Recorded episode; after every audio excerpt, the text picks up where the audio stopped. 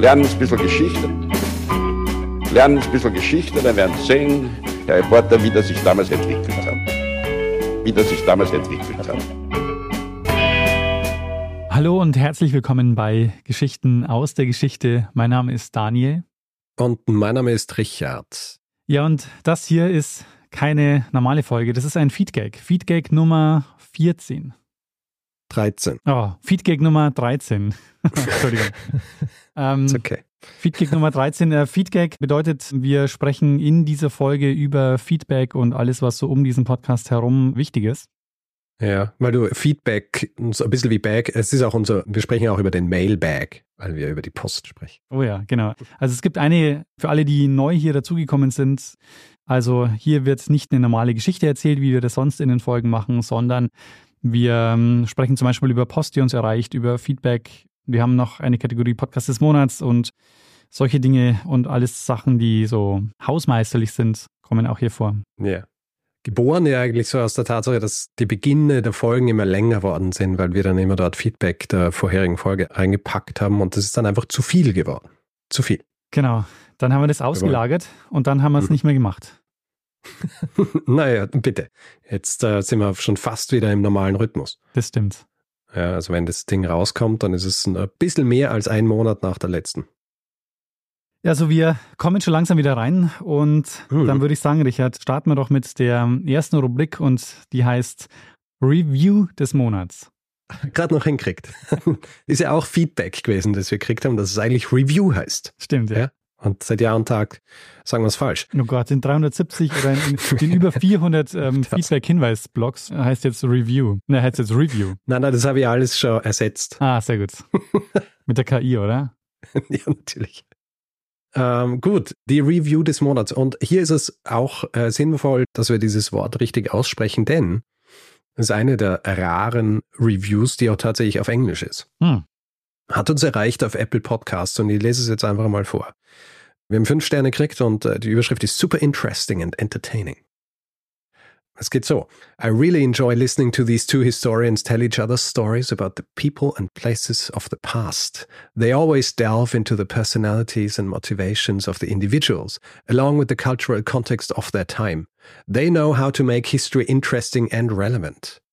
I'm happy my German is still good enough for me to enjoy this podcast, even though I don't feel up to writing this review in German. also hervorragend. Äh, jemand, der uns tatsächlich aus den USA hört und eben nicht muttersprachlich Deutsch spricht, sondern Englisch offensichtlich.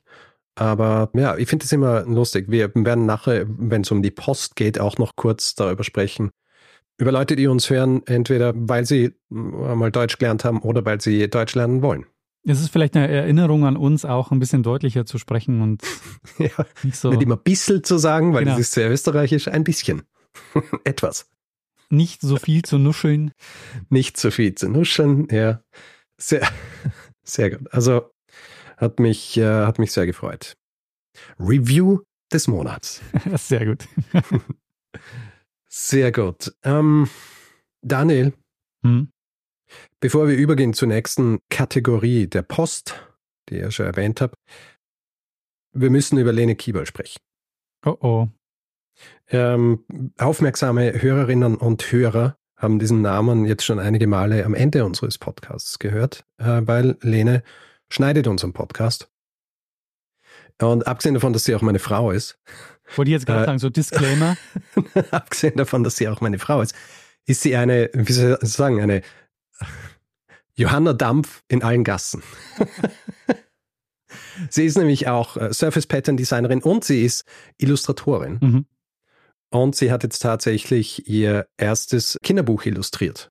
Und das heißt wie? Das Buch heißt Mathildas Wortschatztruhe und Autorin des Ganzen ist Clara Lucia und Lene hat in den letzten Monaten die Illustrationen zu diesem Buch gemacht. Und ich meine, ich weiß, ich bin biased, aber ich finde es ganz großartig. ich finde es ganz großartig. Und es wird eben Ende Februar erscheinen im Achse Verlag. Ich lese kurz vor, um was es geht. Mhm. Die Synopsis. Mathilda lebt in einem großen alten Apfelbaum weit außerhalb des Dorfs. Manchmal trägt der Wind Wörter herbei. Wörter, Genau, Wörter. Sie verfangen sich in den knorrigen Ästen. Selten sind sie ruhig, meistens zappeln sie wild und kommen ganz krumm und verwordackelt daher. Auch wieder österreichisches Wort. Wenn Mathilda sich um sie gekümmert hat, dürfen sie in ihre Wortschatztruhe. Denn Mathilda sammelt Wörter und mit Wörtern baut sie ihre Welt. Aber Mathilda merkt auch, dass sie einsam ist. Schlagartig weiß sie, was ihr am allermeisten fehlt. Eine Freundin. Aber wie finden? Können die Wörter ihr helfen? Hm. Hm. Ja, das klingt gut. Gibt es eine Altersempfehlung? Altersempfehlung. Äh, ich weiß gar nicht, ob es eine Altersempfehlung gibt, aber es ist schon, also jetzt nicht für die kleinsten Kinder. Mhm. Es gibt eine Seite beim Axel Verlag natürlich dafür, wo man es auch vorbestellen kann. Da steht aber keine Alters. Also ich würde sagen, es ist, ja, man sollte jetzt ein dreijähriges Kind wahrscheinlich, aber wahrscheinlich so ab fünf, denke ich, kann man ganz gut. Ich kann mir vorstellen, dass es vor allem auch gut ist für Kinder, die gerade so mit Wörtern umzugehen lernen. Mhm. Ja. Clara Lucia übrigens, Mhm. vielleicht kommt dir der Name bekannt vor. Also mir kommt das sehr bekannt vor natürlich. Ähm, Ja. Aber äh, Clara Lucia, oder? ja genau, als äh, Singer-Songwriterin. Und mir war das lange Zeit nicht bewusst, aber es gibt einen österreichischen Film, der heißt Das finstere Tal. Kennst du? Mhm, mhm, nee. So ein, quasi ein Alpenwestern. Also, es kommt jemand aus den USA zurück in sein Bergdorf, wenn man so will. Und das ist äh, sehr dunkel, wie der Name schon impliziert. Und den Titelsong dazu, den hat Clara Lucia gemacht. Ja. Cinnamon. Ein hervorragender Song, der hat mir damals auch schon sehr gut gefallen und ich hab, mir war das lange Zeit nicht bewusst, dass, Mhm. sie, dass, sie, das, äh, dass sie den gesungen hat, aber tatsächlich. Und jetzt ist sie auch äh, Kinderbuchautorin. ja, sehr cool. Ähm, ja, ich denke, den äh, Link packst du wahrscheinlich in die Shownotes. Genau, Link packe ich in die Shownotes, kann man jetzt vorbestellen und kommt Ende Februar in den Handel. Sehr gut. Ja, also ich nehme an, man kann es auch beim Buchladen seines Vertrauens äh, vorbestellen. Im gut sortierten, Im gut sortierten Ja. Buchhandel. sehr gut. Da kann man übrigens noch ein anderes Buch auch kaufen. Äh, Das heißt Geschichten Mhm. aus der Geschichte. Das haben wir gemacht. Richtig. 20 Geschichten, 19 davon neu, eine neu verwertet, weil sie so gut reinpasst ins Konzept. Sehr gut. Ähm, ja, was haben wir noch für Kategorien hier in diesem Format? Ich habe es schon erwähnt. Post. Wir haben es schon erwähnt einige Male. Post. Wir kriegen ja regelmäßig Post und das ist ja auch eine Art Feedback, das wir erhalten, weil diese Post oft von Orten kommt, über die wir gesprochen haben in diesem Podcast. Jetzt ähm, seit dem letzten Feedback, den wir gemacht haben, da war dann Weihnachten und es war Neujahr und wir haben deswegen auch ein paar so spezifische Karten dazu erhalten. Ich tauche jetzt einfach mal ein in unseren Mailbag. Eine Weihnachtskarte haben wir von Katrin erhalten und Katrin war nämlich im Struwwelpeter Museum. Wir haben ja eine Folge über den Struwwelpeter gemacht und da hat sie sich gedacht, da muss sie uns diese Karte schicken. Das Sujet zeigt einen Engel, der so ein Buch in Händen hält und äh, es wird beschrieben als ein weihnachtliches Prologbild aus dem Struwwelpeter. Ah, Also eine Struwwelpeter Weihnachtskarte. Vielen Dank, Katrin. Mhm. Peter hat uns auch zu Weihnachten Post geschickt, allerdings nicht nur eine Karte, sondern auch zwei Ausgaben eines sehr interessanten Magazins. Weil es aber auch so ein bisschen Themenhinweis ist, kann ich jetzt den Namen des Magazins nicht nennen. aber da kommt vielleicht noch was. Ja. Sehr gut. Aber vielen Dank, Peter. Ja. Und Sascha, der ist schon einige Male aufgetaucht in dieser Kategorie. Sascha ist ein sehr eifriger Hörer und schickt uns auch immer wieder schöne Dinge. Er hat uns äh, nach der Senf-Folge zum Beispiel eine schöne Auswahl an Senfen geschickt. Und zu Weihnachten und zu Neujahr hat er uns zwei sehr liebe Briefe geschickt, versehen auch mit kleinen Süßigkeiten. Hm. Ja. Also vielen Dank dafür. Und wenn wir gerade bei Süßigkeiten sind, Lydia, die uns auch schon öfter mal mit Köstlichkeiten bedacht hat, die hat äh, und das muss ich jetzt dazu sagen, die hat mir ein Packel mit mehreren Schokoladen geschickt, nämlich ähm, so ein bisschen als Bestechungsversuch, Aha. weil sie einen Themenvorschlag hat.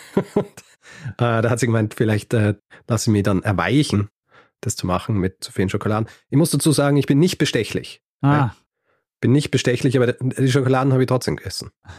Also jetzt hast du es auch transparent gemacht. Jetzt ist es natürlich das auch, ist- ja. Das ist das äh, K-Wert an diesem Ganzen. Man kann mir natürlich Dinge schicken, um Mhm. mich zu bestechen. Es ist aber nicht garantiert, dass es dann um Aber es ist ein interessanter Themenvorschlag und eventuell passiert da auch was, ja. Mal schauen. Und noch etwas zu Süßigkeiten. Äh, sehr außergewöhnlich. Äh, Belinda und Tizian schicken uns einen Brief aus Georgien. Sie befinden sich nämlich schon seit eineinhalb Jahren auf ihrer Zentralasien-Radeltour. Und ähm, in ihrem Brief erwähnen sie dann auch jede Menge Folgen, auf deren Spuren sie schon gewandelt sind im Zuge ihrer Tour. Sie haben aber auch Ihren eigenen Podcast, wo Sie das Ganze verarbeiten und dann auch immer wieder Folgen von uns referenzieren. Das Ganze kann man sich anhören auf zweiradlertouren.de. Packe dann eher auch noch in die Shownotes. Und Sie haben uns nämlich aus Georgien eine georgische Spezialität zugeschickt. Oh. Ja. Und zwar, wahrscheinlich äh, butcher ich den Namen jetzt komplett, aber es ist Churchella. Churchella. Und das sind Nüsse, die in Traubenmostkuvertüre gepackt sind, Ui. Ja, schauen äh, ulkig aus. Schauen ein bisschen, wenn sie zubereitet werden, aus wie so Kerzen, die man zieht. Ja. Mhm. Weil diese Nüsse, die sind so an an einem Faden oder an einer Schnur und dann rundherum kommt eben diese Traubenmostkuvertür und das hängt dann so und wird, bis es hart ist. Und ähm, schmeckt außergewöhnlich gut. Hast du alle aufgegessen? Hm, noch nicht. Sie sind relativ groß. sie sind relativ groß, aber die, sie halten auch gut. Ja. Wir haben ja zum Beispiel eben auch den, den Postweg von Georgien bis nach Wien gut überlebt.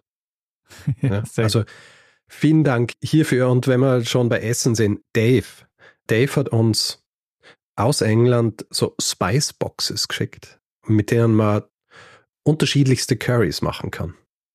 So ein bisschen, also es gibt zwei unterschiedliche Boxen, eine vegetarische und eine nicht vegetarische. Und ähm, er hat gemeint, er kann sich schon vorstellen, wer welche Box haben will. So war es dann auch. Ah, ich verstehe. Das ist die, die gerade unterwegs ist zu mir. genau. Ah. Ja. Das ist die, und es ist ein cooles Konzept. Das sind im Grunde vier unterschiedliche Mischungen an Gewürzen. Und dabei ist so ein kleines Rezeptbuch mit 80 Rezepten, die man aus diesen vier machen kann. Also, naja. Ich muss zugeben, ich habe es noch nicht geschafft, eins zu machen, aber es ist direkt nebenher. Also, wenn ich in naher Zukunft mich inspiriert fühle, werde ich mal ein gutes Curry machen. Sehr gut. weil wir vorhin schon in Georgien waren, so ähnliche Region, da hat uns auch ein Brief erreicht, und zwar aus Kasachstan. Ah. Aus Kasachstan. Gusel schickt uns eine Karte aus Almaty, ihrer Heimatstadt und auch der früheren Hauptstadt Kasachstans. Mhm. Eigentlich ist eine Karte des Ile Alatau Nationalparks, der südlich von Almaty liegt. Und Gusel, und das habe ich ja vorhin auch schon erwähnt, Gusel hört uns, um Deutsch zu lernen. Mhm. Und was soll ich sagen, wenn der Text in der Karte ein Indikator ist, dann funktioniert es schon hervorragend. Weil sie auf Deutsch geschrieben hat und ja, hat mich sehr gefreut. Bin mir gar nicht sicher, haben wir schon mal eine Karte aus Kasachstan gekriegt? Ähm, Kasachstan, glaube ich, keine Karte. Ich habe aber gerade mal geguckt, wir haben so 2000 Downloads aus Kasachstan insgesamt. Ah, hervorragend. Also Ja. entweder sie hört die Folgen oft oder es gibt da noch mehr Leute, die uns hören. Ja, ähm, kann ich mir schon vorstellen. Aber ja. schreibt ihr so Eigenheiten auf die Karte wie Bissel oder so, das darauf hindeutet, dass sie. Na, es ist sehr schönes Deutsch, nicht dieses komisch österreichisch eingefärbte. Also vielen herzlichen Dank, Gusel. Wir machen mal einen Sprung nach Paris. Aus Paris schickt uns Monika eine Karte. Auf der Karte ist auch ein Foto von Notre Dame und von der Pont des Arts. Naja, kriege ich jetzt wahrscheinlich wieder Hinweise, dass ich es falsch ausgesprochen habe, aber die Künstlerbrücke, ja, Mhm. oder die Kunstbrücke. Das ist diese Brücke, die du vielleicht kennst, wo früher die Leute immer so Vorhängeschlösser ans Geländer äh, Ah, gesteckt haben, um hat es angefangen? auszudrücken. Ihre, ja, ja, genau. ah, Beide diese Dinge existieren ja so nicht mehr, weil Notre Dame ist ja leider Opfer eines Feuers geworden, wo sie jetzt gerade dabei sind, das Ganze wieder neu aufzubauen. Mhm.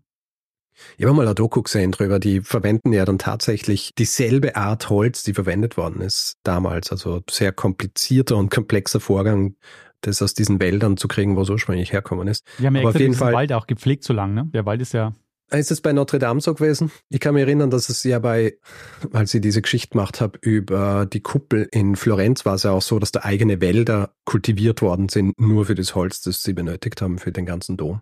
Ah, vielleicht verwechsel ich das auch, ja. Aber ich kann mir gut vorstellen, dass das auch ähnlich ist bei Notre Dame. Ich kann mich nicht mehr an die Details dieser Doku erinnern, die ich angeschaut habe, aber da ist es auch eben darum gegangen, dass es auch was ist, was schon seit Ewigkeiten gepflegt und sonst wie ist. Aber es ist eben ein sehr, wie soll ich sagen, reglementierter Vorgang. Also macht das Ganze noch ein bisschen komplexer. Ich kann mich erinnern, dass wir an diesem Abend, wo das passiert ist, auch miteinander aufgenommen haben.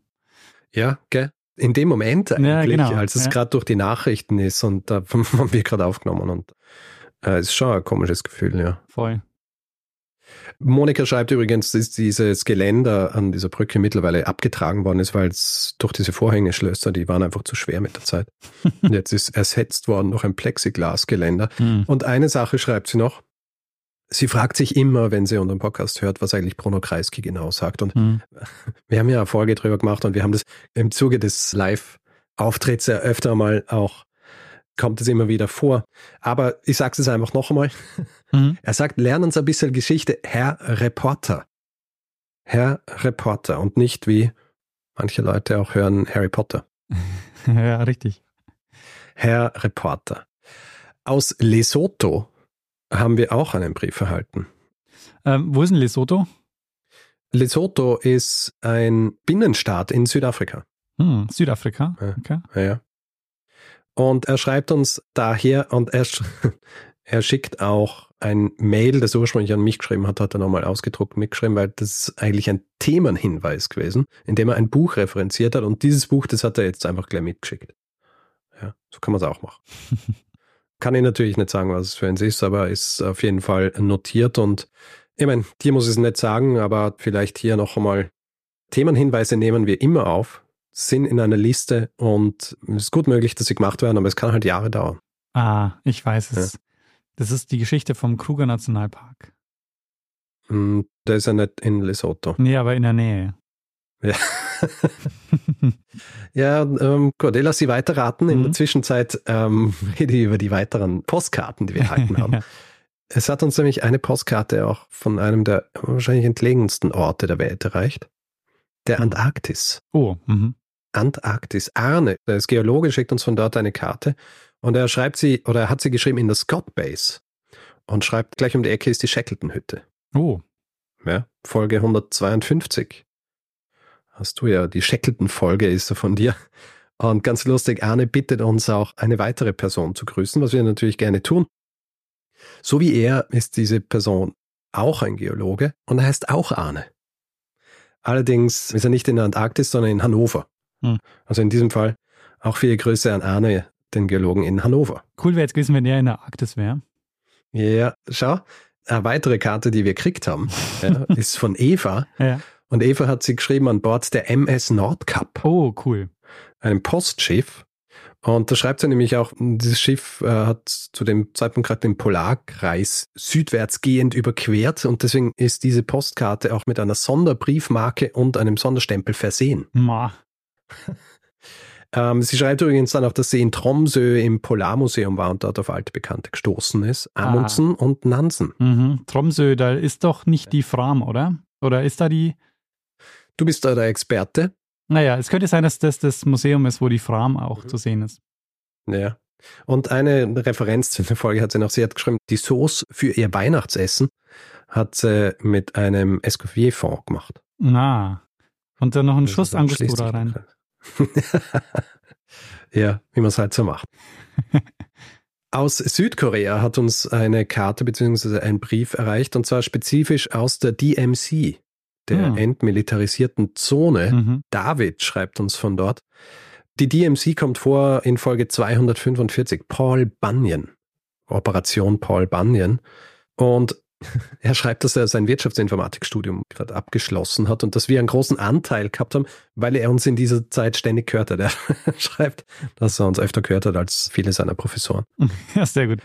Das Studieren hat er uns angehört. Mhm. Aber er hat es geschafft. Ja. Also Gratulation, David, ja, zum Abschluss.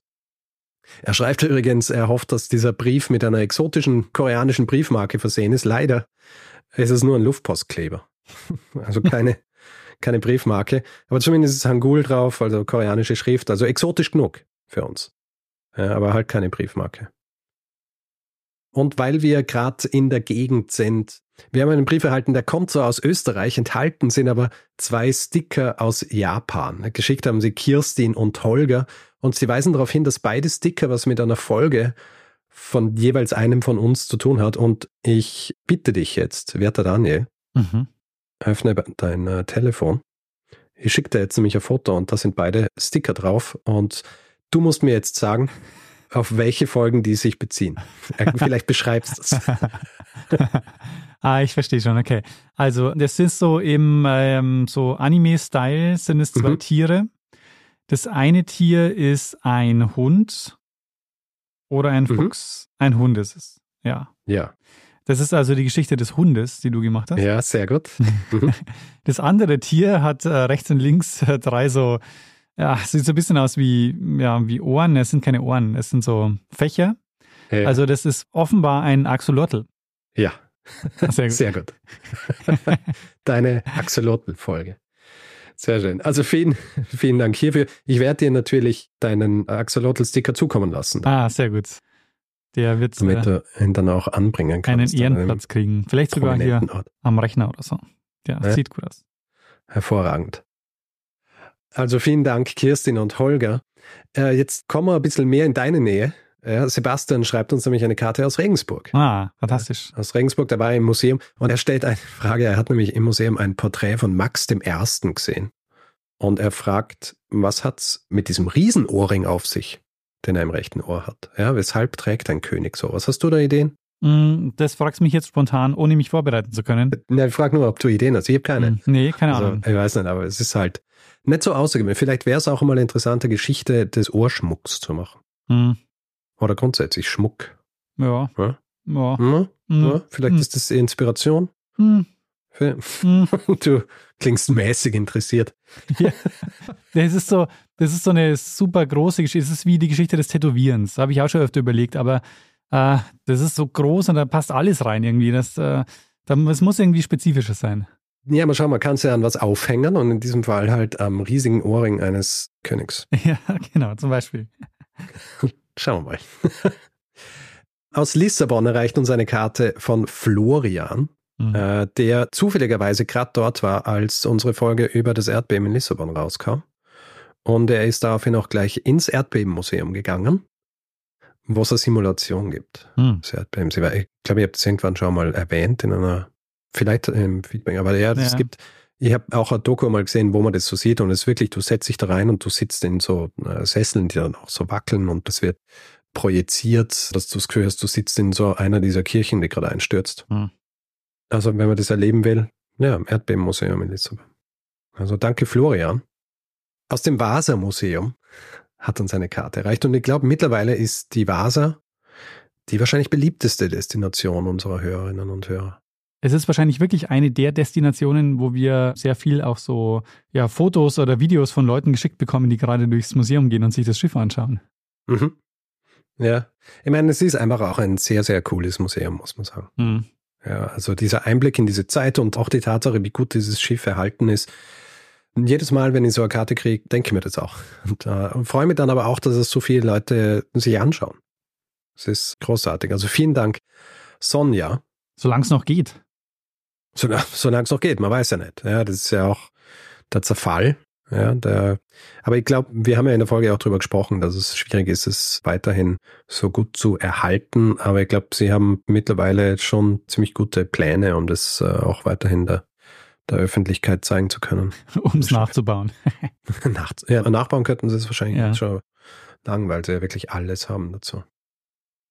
Also, äh, sie schreibt auch noch, sie ist dorthin mit dem Nachtzug gefahren. Hm. Referenziert dann natürlich deine Folge über den, den Nachtzug 376. Hättest du es noch gewusst? Mhm. Na.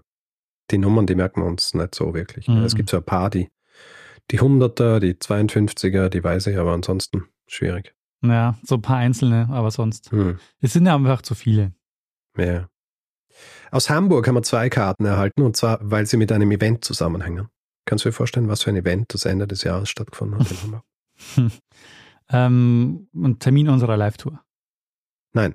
Hast du noch einen Tipp? Ähm, Event Ende des Jahres in Hamburg. Nee. Chaos Computer Club. Ah, ah okay. Ähm, Der ja. Kongress. Ist wieder in Hamburg, stimmt. Ja. Der Kongress. Jendolosch, ich hoffe, ihr habt das richtig identifiziert. Jendolosch hat unsere Postkarte vom Kongress geschickt. Schreibt nicht wahnsinnig viel, aber das, was draufsteht, ist wichtig. Er schreibt nämlich, macht brav eure Backups. Ist es eine Drohung? ich hoffe nicht. Aber es ist ein guter Ratschlag. Ja, absolut. Mhm. Wir haben übrigens auch schon mal eine Folge auf dem Kongress aufgenommen. Also du warst ja nicht dabei, aber ich war da und wir haben dich remote dazugeschalten. Welche war das? Das war die Folge Eine kleine Geschichte der Mikroskopie über Anthony van Leeuwenhoek. Ah, ah ja, okay. Das Lustige ist, da war ich nämlich auch nicht hier in Wien, sondern da war in Osttirol gerade. Das war, ah. glaube ich, so Ende des Jahres. Genau. Und da war ich zu Besuch. Da habe ich von einem Nähzimmer aus aufgenommen. das ist hier, das war auf dem 33C3 und der Gast war der André Lambe. Genau. Der hat uns diese faszinierende Geschichte erzählt. Eine weitere Karte vom Kongress haben wir auch erhalten und zwar von BAP. Ich hoffe auch, dass ich den Namen richtig gelesen habe. BAP meint, weil wir haben ja in einem Feedback haben wir gesagt, dass wir eine Karte vom Chaos Computer Club Camp erhalten haben, das mhm. im Sommer stattgefunden hat. Und da hat er gemacht, vielleicht einfach eine Reihe oder eine Serie daraus machen. Ja, die nächste Chance ergibt sich dann jetzt an Ostern, da ist der Easter Hack. So. Nein, im Sommer, das ah. Camp ist ja nur alle vier Jahre. Aber an Ostern ist immer der Easter Hack. Und äh, der ist dieses Jahr zufällig in Regensburg. Ah, schau an. Ja, dann schickst du unsere Karte. Genau, ich schicke dir eine Karte vom Easter Egg. Hervorragend. Eine Karte aus Hameln haben wir auch erhalten. Ja, Hameln, die Rattenfängerstadt. Steht sogar tatsächlich so auf der Karte. Hameln, die Rattenfängerstadt. Peer war dort. Eigentlich war er in Hannover und dann hat er sich gedacht, er muss einen Ausflug nach Hameln machen, das ja unweit von Hannover ist. Mhm. Ähm, ja, vielen Dank dafür. Hameln beziehungsweise die Rattenfängerfolge, denke ich auch noch gern zurück an diese Folge. Ich mag das irgendwie, diese, diese Verknüpfung der Sagen und dann der tatsächlichen, so ein bisschen Sagen-Spurensuche. Mhm, naja. Eher auch ein bisschen ähnlich wie der Schinderhannes, nur nicht ganz so sagenhaft. Also sagenhafter als der Schinderhannes, sagen wir so. Ja. Ich weiß, was du meinst. Manche Folgen, die liegen einem so ein bisschen länger noch so am Herzen. Gerade sagt manche, auf dem Magen. Nee, manche vergisst man relativ schnell wieder, aber manche, die bleiben so länger in Erinnerung. Ja, welche hast du schnell vergessen? Ah, warte mal. Ähm, Kannst jetzt natürlich nicht sagen, weil du sie vergessen hast. Na, gerade vorhin hast du eine genannt, die mit dieser, ähm, ja gut, wenn ich jetzt ins Archiv schaue, die letzten 100 weiß ich natürlich nur, aber irgendwas, was so zwischen 150 und 250 ist, da liegen bestimmt ein paar dabei, hm. wo ich jetzt spontan nicht weiß, ähm, weißt du, wie es dir mal ging? Ich weiß nicht, ob man das verraten darf. Wir haben ja diese Spektrum-Kolumne alle zwei Wochen. Und du hast es ja. ja tatsächlich geschafft, ein Thema zweimal zu bearbeiten. Ja, ja, zweimal dieselbe Kolumne geschrieben, aber äh, zu meiner Verteidigung, das ist, glaube ich, schon drei Jahre her gewesen oder so, dass ich die andere geschrieben habe. Und ja, das ist, seither haben wir eine Liste. seither haben wir eine Liste. Und da kann ich dann immer schauen, ob ich eventuell schon mal drüber geschrieben habe. Ein bisschen sonniger wird's jetzt mit einer Karte von der Côte d'Azur. Hm. Côte d'Azur. Maximilian weilte in Nizza und auch gerade als die Escoffier-Folge rausgekommen ist, der auch in Nizza quasi seine Kochkarriere gestartet hat im hm. Restaurant mhm. seines Onkels. Er schreibt, er hat sich auch gefreut, dass ich den Adolf Sachs erwähnt habe in dieser Folge. Den habe ich ja kurz wegen dieser Verknüpfung zwischen, also vor allem in Verbindung mit der Weltausstellung 1867 erwähnt. Er war nämlich ein Themenpate für die Sachs-Folge. Ah, interessant. Ja. Weil du Escoffier sagst, da gab es ja dieses Feedback, das hast du wahrscheinlich nicht gelesen, weil es auf Instagram kam. Ähm, jemand schreibt, dass Ho Chi Minh auch im Ritz gearbeitet hat während der Zeit, wo Escoffier da war.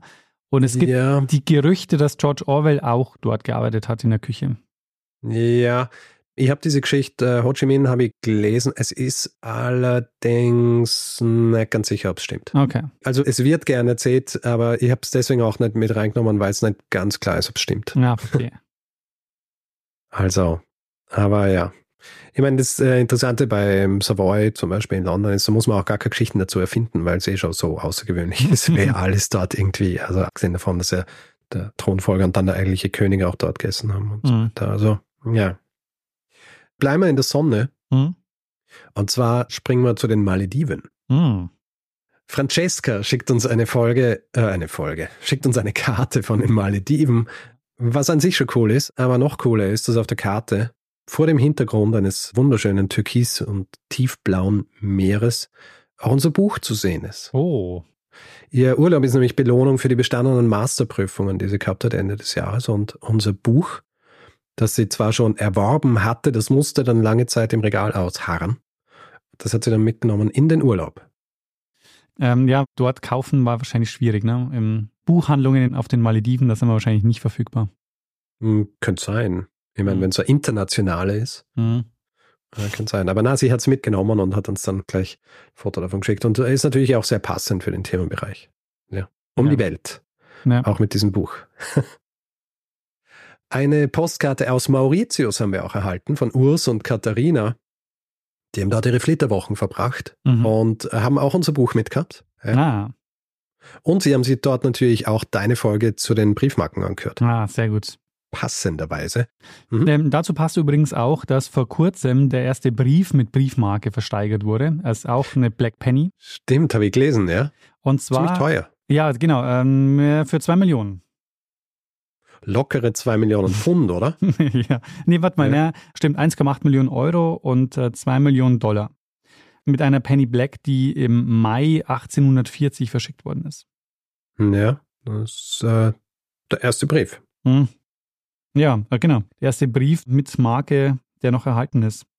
Wann ist die Folge nochmal rausgekommen? Die ist während unserer Tour rausgekommen, gell? Mhm. Warte, ich schau mal. Da nach. hast du ja eine Frage ersetzt für die zweite Woche mit einer Frage zu Briefmarken. Gell? Genau, das war die Frage, welche Briefmarke das ist. Und dann habe ich eine Briefmarke gezeigt. Und zwar war das Folge 424, die Erfindung der Briefmarke. Weil wir gerade bei Briefmarken sind. Edgar hat uns eine Postkarte aus Amsterdam geschickt und er schreibt so recht lakonisch. In erster Linie ist es eine Dokumentation beziehungsweise als Dokumentation gedacht und zwar des Postsiegelcodes der niederländischen Post. Ah, die haben auch Also- sowas. Mhm. Mhm. Und es ist tatsächlich keine Briefmarke drauf, sondern ein äh, Zahlen-Buchstaben-Code. Sehr gut. Es hat funktioniert. Die, Es hat funktioniert, ist angekommen. Ja. Jetzt wissen wir, dass das funktioniert. Aus Ravenna hat uns eine Karte erreicht und ich habe sehr genau geschaut, aber sie ist nicht signiert. Also wer auch immer sie uns geschrieben hat, hat nicht dazu geschrieben, äh, von wem. mhm. Er oder sie hat dort sich natürlich die wunderschönen Mosaike im Mausoleum der Galla Placidia angeschaut, was ich erwähnt habe in der Folge über Galla Placidia. Allerdings ist auf der Karte ein anderes Mausoleum abgebildet. Ich kann dir jetzt aber nicht sagen, welches, weil äh, ist auch äh, ein bisschen Themenhinweis. ja, verstehe. Ein bisschen Themenhinweis. Aber Ravenna haben wir ja auch schon nach der Folge dann die Hinweise gekriegt, dass es so eine schöne Stadt sei. Mhm. Muss man auch mal hinschauen. Absolut. Jan schreibt uns eine Karte aus dem Kanton Übrig. Weißt du, wo der liegt? Mm, naja, also in der Schweiz. Nein, in Vorarlberg. Das ist der Vorarlberg. Ja, das war der Teil, der eigentlich tauschen wollte, ne? Ja, das haben wir besprochen in Folge 193, Eieiei. wo es darum geht, warum Vorarlberg nicht Teil der Schweiz wurde. Mhm. Da hatten wir einen sehr netten Gast, nämlich Florian Gasser vom Servus Grüezi Hallo Podcast. Ah, stimmt. Kanton übrig. Ja, ich meine, es ist natürlich irreführend mit Kanton. Aber ja, hat uns von dort aus geschrieben. Relativ in der Nähe, Verena und Markus haben uns eine Karte aus St. Gallen geschickt. Und St. Gallen kommt ja vor in unserem Frühwerk. Folge 28 über die Ehre Gutta, Mhm. die ja auch in Vorarlberg dann tätig war. Mhm. Schreiben, dass sie auch bei unserem Auftritt in München waren und dort sogar was gewonnen haben. Weil Verena konnte das Intro inklusive der Loops wiedergeben. Das ist übrigens bei, bei der nächsten Tour wird das natürlich wieder eine Frage und dann werden die Loops aber gefordert. Also ich, das setzt dann Maßstäbe. man dieses, wirklich, Mhm. ja, genau. Ja. Man muss es eins zu eins wiedergeben. genau. Man muss auch so die Stimme nachmachen können. Wird nicht einfach mit der Zeit. Gut, jetzt sind wir fast durch. Last but not least, wir haben eine Karte der Band Beach Towel aus äh, Heidelberg erhalten. Kennst du die? Nee. Beach Towel.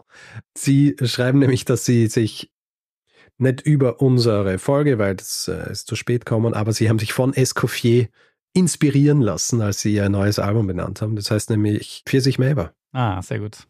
Pfirsich Melba. Aber sie haben nicht nur eine Karte geschickt, sondern sie haben uns auch das Album mitgeschickt, allerdings als Kassette. als Kassette. Ich habe ein bisschen recherchiert. Ähm, sie haben auch eine Bandcamp-Seite, man kann es sich also auch digital anhören. Mhm. Und äh, habe nämlich auch gelesen, dass dieses Album während des Lockdowns aufgenommen wurde. Und es ist quasi wie das Soundtrack zu einem Urlaub am Mittelmeer. Ja, sehr gut. Ja, also so ein Sehnsuchtsalbum, wenn man so will. Und äh, so klingt's auch. Die Kassette ist sehr hübsch gemacht. Das Ganze natürlich sehr anachronistisch und die muss man jetzt halt ähm, irgendwo einen Walkman besorgen. Ich wollte gerade sagen, du hast wahrscheinlich Ja. gar kein Kassettenabspielgerät, oder? Ich habe kein Kassettenabspielgerät mehr. Äh, muss ich mal besorgen. Mir ist im, jetzt beim Umzug schon eins in die Hände gefallen. Also irgendwo im Keller ist bei uns eins. Ja? Ja, wir Also ich haben ja. glaube, einen CD-Walkman habe ich noch. Aha. Einen Discman. ja. Aber einen Walkman habe ich leider keinen mehr. Ja, wir haben den behalten, weil wir haben mindestens eine Kiste so Bibi Blocksberg Kassetten und eine Kiste Ja. so Benjamin Blümchen Kassetten und da haben wir gesagt, dann sollten wir den Kassettenplayer auch behalten. Ja, das ergibt Sinn. Hm. Na gut, dann schicke ich dir die Kassette. Dann kannst du durch Regensburg laufen mit dem Walkman. Äh, Walkman habe ich leider nicht. Das wäre dann eher so eine Art. Ach so, ist es gar kein Walkman. Nee, das wäre dann so eine So, Art, also- wie heißt Also Boombox. Ah, genau, ja. Ah, na, noch besser. na, wie heißt das? Wie hat man früher eine Boombox genannt? Eine Stereoanlage. Na, ähm, wie hat es geheißen, wenn du dir früher so ein großes Teil auf die Schulter genommen hast und dann bist du durch die Straßen gelaufen? So, ich kenne das nur als Boombox. ja, das heißt anders. Boombox ist der moderne Ausdruck für diese ganzen, ähm, nee, den Ausdruck kennst du bestimmt. Nicht Walkie-Talkie, ähm, Bin ich gespannt, was du findest. Wie du es genannt hast, als du damals durch Regensburg gelaufen bist. Äh, Ghetto Blaster. ah, ein Ghetto Natürlich, Blaster. Oder? Ghetto Ah. Blaster, den Ausdruck kennst du auch. Ein Ghetto Blaster, ja, natürlich. Ja, genau. Also, es wäre dann eher wie ein Ghetto Blaster. Mhm. Gut, also dann wirst du damit durch die Stadt laufen genau. und den Unmut der Leute auf dich ziehen. Sehr gut. Gut, äh, damit sind wir durch mit der Post. Äh, eine Sache fehlt noch. Mhm. Nee, zwei Sachen. Uns haben nicht nur Postkarten erreicht, sondern noch eine andere Art von Karten, nämlich Magic-Karten. Jemand, der einen Laden hat, wo es Spiele gibt, der hat uns zwei Commander-Decks geschickt. Bernd, Ah. äh, vielen, vielen Dank. Genau. Ja, ich du habe hast, sie, du hast mir geschickt und ich habe schon gesleeved. sehr gut. Ja, also steht schon hier. Ich freue mich schon drauf, wenn ich tatsächlich einmal dann jemanden finde, mit dem ich spielen kann. Er hat äh, uns tatsächlich auch Sleeves dazu geschickt. Also ich habe meine Mhm. noch, meine sind noch ungesleeved. Was? Hm. Was ist Ja. mit dir los? Ich habe es noch nicht gespielt. Ich Keine, keine Magic-Disziplin hier. Und- sehr gut. Nein, ich freue mich schon sehr, wenn man das dann nochmal. äh, Es ist auch ein cooles Commander-Deck. So äh, japanisch beeinflusst. es. Ja, das Ja. stimmt. Ähm, meins ist ein Hexendeck. Ein Hexendeck. Ja, ja, da haben wir uns ja. ja ich habe mich fürs äh, Japanische entschieden. Aber eine gewisse Affinität. Ja, vielen herzlichen Dank. Und, und dann noch eine Sache. Es haben mich nicht nur Karten erreicht, es hat mich auch ein T-Shirt erreicht. Und zwar ein T-Shirt, das schon einige Jahre alt ist, nämlich das im Jahr, also es schon 17 Jahre alt ist, nämlich das, das aus dem Jahr 2006 stammt. Aha. Und zwar steht auf diesem, auf diesem T-Shirt ganz groß Angostura drauf. Ah, Und Franz hat es mir geschickt, weil es ist so, Franz war damals bei der WM 2006 in München und in München hat ein Gruppenspiel stattgefunden von Trinidad and Tobago, die aha. damals zum ersten und einzigen Mal bei einer Fußball-WM dabei waren. Und haben natürlich das bekannteste Exportprodukt dabei gehabt. Ganz genau, es gab da so einen Promoting-Stand und da haben sie dann diese T-Shirts verteilt. Und Franz hat dieses T-Shirt immer noch und es ist äh, noch gut erhalten. Er meint, er hat es nicht so oft getragen.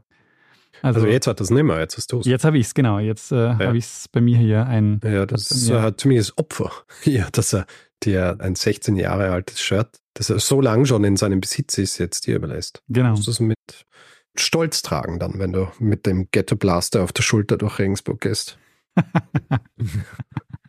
Das wird gut. Und Angostura Trink. Ja. Ja. Oder ein Sehr Old gut. Fashioned. Ich bestelle dann wieder ein Old Fashioned. Ja, natürlich, das musst. Also immer wenn wir diese Post durchlesen und die, auch wenn ich, bevor wir diese Folge aufnehmen und die Sachen dann zusammenschreiben und das wieder durchgehe, ich bin immer so begeistert, wie oft Leute an uns denken Hm, ja, voll. und uns irgendwie teilhaben lassen, auch an ihren, an ihren Abenteuern. Ja, voll. Was halt auch so spannend ist, dass es auch wirklich über die ganze Welt verteilt ist. Also wir hatten die Antarktis dabei, oder? Wir hatten Ja. die Malediven dabei. Also es ist wirklich ähm, über weite Teile, Kasachstan. Kasachstan, also über weite Teile der Welt verstreut. Das ist wirklich, dass Ja. wir dann so dorthin wirken. Das ist einfach echt, da habe ich fast Gänsehaut jetzt. Hervorragend. Ähm, was mir gerade einfällt, Richard. Mhm. In der letzten Folge hast du was über Ramsau erzählt. Ja, ja, ja. Und ich habe dir erzählt, ja, das ist hier Ramsau am Dachstein und du meintest so, naja, das ist doch hier das deutsche Eck. Mhm. Und du hast recht. Ähm, es gibt ein Ramsau in der Nähe von Berchtesgaden. Und das ist auch ein sehr, sehr schönes Ausflugsziel. Und wir haben unter anderem von Manfred und Thorsten den Hinweis bekommen, dass es auch ein Ramsau in Bayern gibt. Ah, schau an. Lustig. Weil es ist ja kein Allerweltsname, aber dass es dann gleich zwei unterschiedliche gibt. Mhm. Hm. Naja, Naja, sehr gut. Wieder was gelernt über die Geografie. Ich meine, das ist bei mir nicht so selten. weil es viel gibt, das ich noch lernen kann über die Geografie, aber sehr gut. Hm. Weiß ich jetzt auch. Dann weiß ich jetzt, dass ich dann immer fragen muss, ja, welches Ramsau? ja, genau. Welches meinst Das mit der Skisprungschanze oder das am Dachstein oder das am Hintersee? Sehr gut. Die Karte, die wir damals erhalten haben, die kam ja vom Hintersee, oder? Hm, ich denke ja, genau. Das richtig im Kopf. Ja. Gut. Ähm, würdest du sagen, äh, ist es Zeit überzugehen zum Folgenfeedback? ja, so nach einer Stunde könnte man langsam ja. damit anfangen. ja. Schau, ich habe mal, weil in der letzten Fit-Gag-Folge, da war ja wirklich sehr, sehr viel Post, weil das auch wieder über Monate angesammelt war. Mhm. Dann habe ich mir jetzt bei der gedacht, ah, es ist äh, diesmal sicher nicht so viel, aber es war wieder so viel. Mhm. Ja, ja. ja. Aber das ist halt, äh, das ja, muss man halt auch entsprechend zelebrieren. Gut, ähm, dann fangen wir an mit, wenn ich es richtig gesehen habe, die letzte Folge, die gemacht worden ist, oder dann die erste Folge, die nicht im Feedback besprochen wurde, aber dann die nächste war, das ist der Eimerkrieg gewesen. Mhm, ja.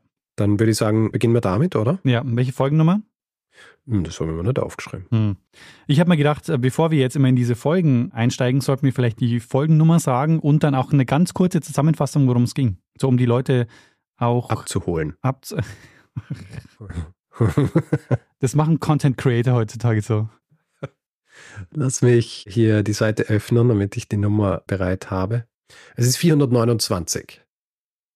429. Der Eimerkrieg ist eine Folge über einen Krieg im Spätmittelalter in Italien zwischen zwei Städten und äh, ja, hat den ulkigen Namen Eimerkrieg erhalten, angeblich, weil der Eimer der Auslöser war, aber in dieser Folge sprechen wir ein bisschen spezifischer drüber, warum und dass das so nicht stimmt. Und wie immer natürlich, wenn wir eine Folge machen, in der Italien vorkommt, kriegen wir Mails, dass wir Dinge falsch ausgesprochen haben. Hm. Ein Stein des Anstoßes, ein, ich würde fast sagen, ein Felsen des Anstoßes, war meine Aussprache von Pavia. Pavia. Pavia. Also es ist nicht Pavia. Es heißt nicht Pavia. Hm. Es heißt Pavia. Ja, da haben wir einige Mails gekriegt. Also ja, ähm, in Zukunft werde ich Pavia sagen. Pavia. Und weil wir gerade bei der italienischen Sprache sind. Hm. Oh ja, die Sache wollte ich auch noch erzählen, genau. Ja? Ja. Thomas hat uns da Feedback geschickt dazu, weil ihr erwähnt ja in dieser Folge, reiße kurz an, dann die Bestrebungen, Italien zu einen. Und weil wir ja viel über diese Städte, die unterschiedlichen gesprochen haben, und ich sage dann so locker, ja, das einzige bindende Element ist eigentlich die Sprache gewesen, lange Zeit in Italien. Ja. Und Thomas, der sich auskennt damit, der ein Gelehrter der italienischen Sprache ist, hat dazu Folgendes geschickt und ich lese das jetzt einfach vor, weil eloquenter könnte es gar nicht zusammenfassen. Das Italienische ist erst mit dem Ersten Weltkrieg allmählich die Sprache der Italiener geworden. Im Schützengraben nämlich ist es blöd, wenn der Venezianer den Sarden nicht versteht und dieser wiederum keine Ahnung hat, was der Sizilianer sagt. 1861 im Jahr der Gründung des Königreichs Italien benutzten nach Schätzungen lediglich zwei bis zehn Prozent der Bewohner Italienisch. Was aber heißt Italienisch überhaupt? Es war im Grunde nichts anderes als der toskanische Dialekt in seiner florentinischen Ausprägung, den Dante, Petrarca und Boccaccio verwendeten und so zu einem quasi Standard in der Literatur erhoben. Alessandro Manzoni hatte dann im 19. Jahrhundert mit seinem Roman I due promessi wesentlichen Anteil daran, dieses Italienisch populärer zu machen. Bis sich das durchsetzte, vergingen indes mehr als 100 Jahre. Noch Mitte der 1950er Jahre benutzten zwei Drittel der Italiener im Alltag ihren Dialekt. Erst die Bevölkerungsbewegung von Süden nach Norden, das italienische Wirtschaftswunder und vor allem das Fernsehen sorgten dafür, dass wir mittlerweile glauben, Italienisch werde irgendwie schon immer in Italien gesprochen. Ironischerweise existiert mit der Accademia della Crusca das älteste sprachwissenschaftliche Institut der Welt im 16. Jahrhundert in Florenz gegründet, erhob es das Florentinische zum Goldstandard. Kritiker der reinen Lehren wurden nicht geduldet, in einem Fall verbrannte man die Bücher eines solchen öffentlich. Aber den Schluss hast du jetzt unterschlagen, Richard. Ach so, ja, den habe ich mit Absicht unterschlagen, weil ich mir sicher bin, dass ich es nicht richtig ausgesprochen hätte. Aber ich muss jetzt zumachen. Okay. Ähm, ähm, ciao e buone feste. Ciao e buone feste. Sehr gut. Aber super spannend, also weil es ist ja tatsächlich so, dass es ja auch im Deutschen so ist, dass das Deutsche ja auch erst ja in den letzten Jahrhunderten dann auch so langsam so geglättet wird und sich so eine Hochsprache dann herausbildet, was man sagt, das ist das Hochdeutsche. Aber mir war das im Italienischen gar nicht bewusst und vor allem nicht, dass es so spät war, dass es erst nach dem Ersten Weltkrieg sich so richtig durchsetzt. Mhm. Ja. Eben hat bei Sprache und so weiter, da hat man tatsächlich immer so ein bisschen im Kopf, ja, das ist halt wirklich immer so das bindende Element, aber in Wirklichkeit ist oft eigentlich eher so das, das trennende Element. Mhm. Ja. Ja. Aber ich meine, wir als Deutschsprechende, wir wissen, sind uns natürlich bewusst auf vielen unterschiedlichen Dialekte. Also keine Ahnung, jemand, der aus Hannover kommt, versteht höchstwahrscheinlich recht wenig. Wenn jemand aus Lustenau in Vorarlberg irgendwie so redet, wie er es halt gewohnt ist, Ja. ähm, da könnte man auch von einem gewissen trennenden Element sprechen, aber eigentlich es ist dieselbe Sprache. Ja. Und Ja. ähm, wenn man sich überlegt, dass in Italien das dann offensichtlich so war, dass es bis tief ins 20. Jahrhundert gedauert hat, bis diese Dinge wirklich so vereint worden sind, faszinierend. Und dass man da auch einfach einen Dialekt sich rausgreift und sagt, okay, das ist jetzt unsere Hochsprache. Also die, das akzeptieren Ja. wir jetzt alle als die Sprache. So wie man bei uns halt sagt, so diese Gegend so um Hannover, Niedersachsen, so das ist, das ist das Hochdeutsch. Ja. Das ist, was man in Hannover Deutsch spricht, ist im Grunde so dieses AP in England, oder? Also das, äh, the Queen's English. genau. Das ist quasi das Deutsch in Hannover. mein Bruder war ja in der Schauspielschule in Hannover Mhm. und ist zurückgekommen mit eben so einem richtigen Bühnendeutsch. Richtig. Und er kann auch so wahnsinnig gut switchen. Ja. Ja. Er switcht auch wirklich so von einer Sekunde zur nächsten. Mit mir spricht er in diesem komischen, ähm, bastardisierten Dialekt, den wir daheim immer gesprochen haben. Mhm. Und dann dreht er sich um und kann wirklich so dieses hannoveranische Deutsch sprechen. Ja. Oder das, das er halt auch auf der Bühne spricht. Ja. Gut, noch ein Feedback zu der Eimer-Folge. Ihr erwähnt den Gang nach Canossa, Heinrich Mhm. IV. Und ich bin da tatsächlich ein bisschen ungenau gewesen. Sascha schreibt nämlich hierzu, ich habe eine kurze Anmerkung zur aktuellen Folge, in der du mehrfach den Kaiser des Heiligen Römischen Reichs Heinrich IV. erwähnst. Heinrich wurde erst 1084, deutlich nach dem Gang nach Canossa, zum Kaiser gekrönt. Das kommt in der Folge so nicht drüber. Also tatsächlich habe ich das so nicht erwähnt. Es ist so, in jener Zeit, als der Gang nach Canossa stattfindet, ist ja das, was man in der Forschung als römisch-deutscher König bezeichnet. Mhm. Also im Grund designierter Kaiser des Heiligen Römischen Reichs, aber eben noch nicht Kaiser. Deswegen war es natürlich auch so wichtig, dass er weiterhin die Unterstützung der Fürsten hat. Ja. In dieser Zeit gibt es ja dann auch Gegenkönige und so weiter und deswegen ja auch dieser Gang nach Canossa, damit ihm nicht seine Unterstützer verloren gehen, weil er, weil er gebannt ist. Ja. Ja. Und das war jetzt dein Gang nach Canossa. Hervorragende Überleitung. Großartig. Und noch eine Sache zum Eimerkrieg. Melanie schreibt bezüglich Barbarossa, Barbarossa, der ja Mailand zerstört hat, und das habe ich auch erwähnt im Zusammenhang mit diesen Gebeinen der Heiligen Drei Könige, die dann nach Köln gebracht wurden. Sie schreibt folgendes. Ich habe für einige Zeit im Landesmuseum Mainz gearbeitet, wo die Landesausstellung Die Kaiser und die Säulen ihrer Macht gezeigt wurde. In dem Zuge wurden auch zwei Reliefs aus Mailand, ehemals aus der Porta Romana und Porta Tosa aufgestellt, die Barbarossa und seine Frau zeigen sollen.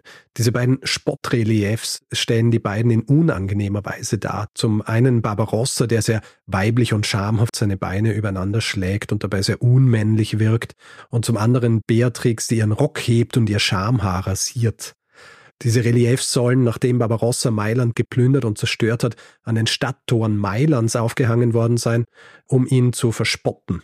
Es ist wohl nicht ganz klar, ob es stimmt, beziehungsweise es gibt auch ein paar andere Interpretationen dazu, aber immer wenn ich den Dreikönigsschrein in Köln sehe, muss ich unweigerlich auch an diese Darstellungen denken. Hm. Mhm. Muss ich mal raussuchen und sie anschauen. diese Dinge. Aber sehr interessant. Ähm, ja, es wäre tatsächlich einmal interessant, so sich diese Dinge anzuschauen, die so als äh, Spott gemacht wurden im Laufe der Geschichte, weil da gibt es auch einige, so, die dann auch ausgestellt wurden. Vielleicht wäre es einmal ein eigener Themenbereich für Erfolge. ja. Äh, muss, ich, muss man gleich notieren. Gut, das war mal das Feedback über den Eimerkrieg. Als nächstes, Also, das war Folge 429, dann käme Folge Genau. 430 und die Folge heißt Gefangene und Königin Johanna I. von Kastilien. mhm. Und da geht es um das ja tragische Leben von Johanna von Kastilien, die eigentlich rechtmäßige Königin von Spanien war, aber sowohl von ihrem Vater als auch dann von ihrem Sohn eingesperrt wurde Und ähm, ja, eigentlich den größten Teil ihres Lebens hat sie dann in äh, Gefangenschaft verbracht. Mhm. Ähm, ein Feedback dazu, was sehr interessant ist, stammt von Christian. Und Christian schreibt, ähm, kennst du den Spruch, Richard, poner mirando para cuenza? Nein. Also ist es so, poner mirando para cuenza, wenn das jemand zu dir sagt, dann bedeutet das zunächst mal, dass man nach der spanischen Stadt Cuenza Ausschau halten soll. Mhm. Es ist aber im übertragenen Sinne eigentlich was anderes gemeint, nämlich äh, das ist eine Einladung, um mit jemandem intim zu werden. Ah. Es gibt halt mehrere Theorien, woher das kommt, dieses Sprichwort. Also in Spanien sagt man eben poner mirando para cuenza, wenn du zu jemandem sagst, hey, ähm, lass uns intim werden. ich meine, die Phrase, lass uns intim werden, spricht, glaube ich, auch niemand aus, oder?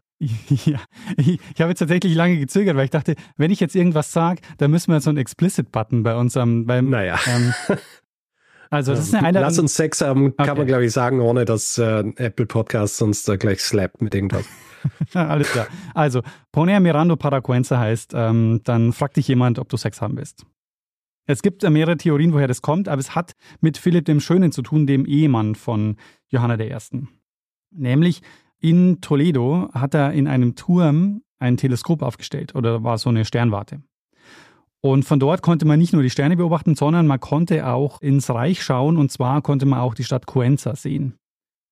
Mhm. Und es gibt die Geschichte, dass eben Frauen eingeladen hat, ähm, sie in den Turm eingeladen hat und gesagt hat, ich zeig dir Cuenza. Und mhm. das war eben so ein, ja, ein Codewort für, dass er mit der ähm, was anfangen will und dass diese Geliebte dann eben immer in den Turm eingeladen wurde. Okay, es ist also quasi das Äquivalent zu, ich zeig dir meine Briefmarken. Mm, genau, so. Mhm. Und das ist aber offenbar jetzt auch so ähm, ja, in die spanische äh, Sprache so mit eingeflossen. Also inzwischen, mhm. also ich weiß nicht, ob das jeder kennt, das kann ich nicht einschätzen, aber Christian schreibt, dass seine Frau kommt aus Cuenza, die hat ihm das erzählt. Mhm.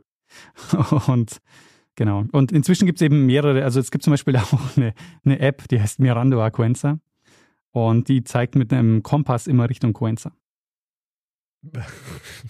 Das ist so als Gag dann gedacht. Vielleicht ist es so ja. Hinweise für Dates, weißt du, so, dass man dann irgendwann ja. so die App zeigt, so, hm, übrigens. Ja, ja. Hervorragend. Genau. Soweit zur Folge über Johanna von Kastilien. Mhm. Gut, springen wir gleich weiter zur nächsten Folge, die wir dann gemacht haben.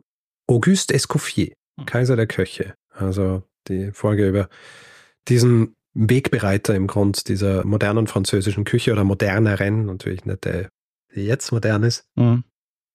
Auguste Escoffier. Und da hat mich ähm, tatsächlich ein kleines Paket erreicht diesbezüglich. ja.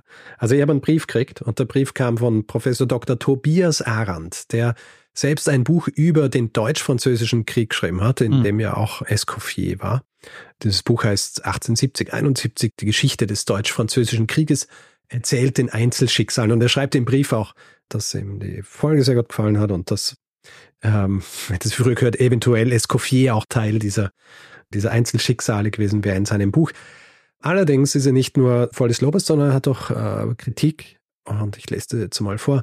Was allerdings die Darstellung des Kriegsbeginns von 1870-71 betrifft, muss ich leider doch bitten, sich die entsprechenden Passagen meines Buches durchzulesen. die Darstellung war nur die Wiederholung längst überholter Annahmen und Irrtümer.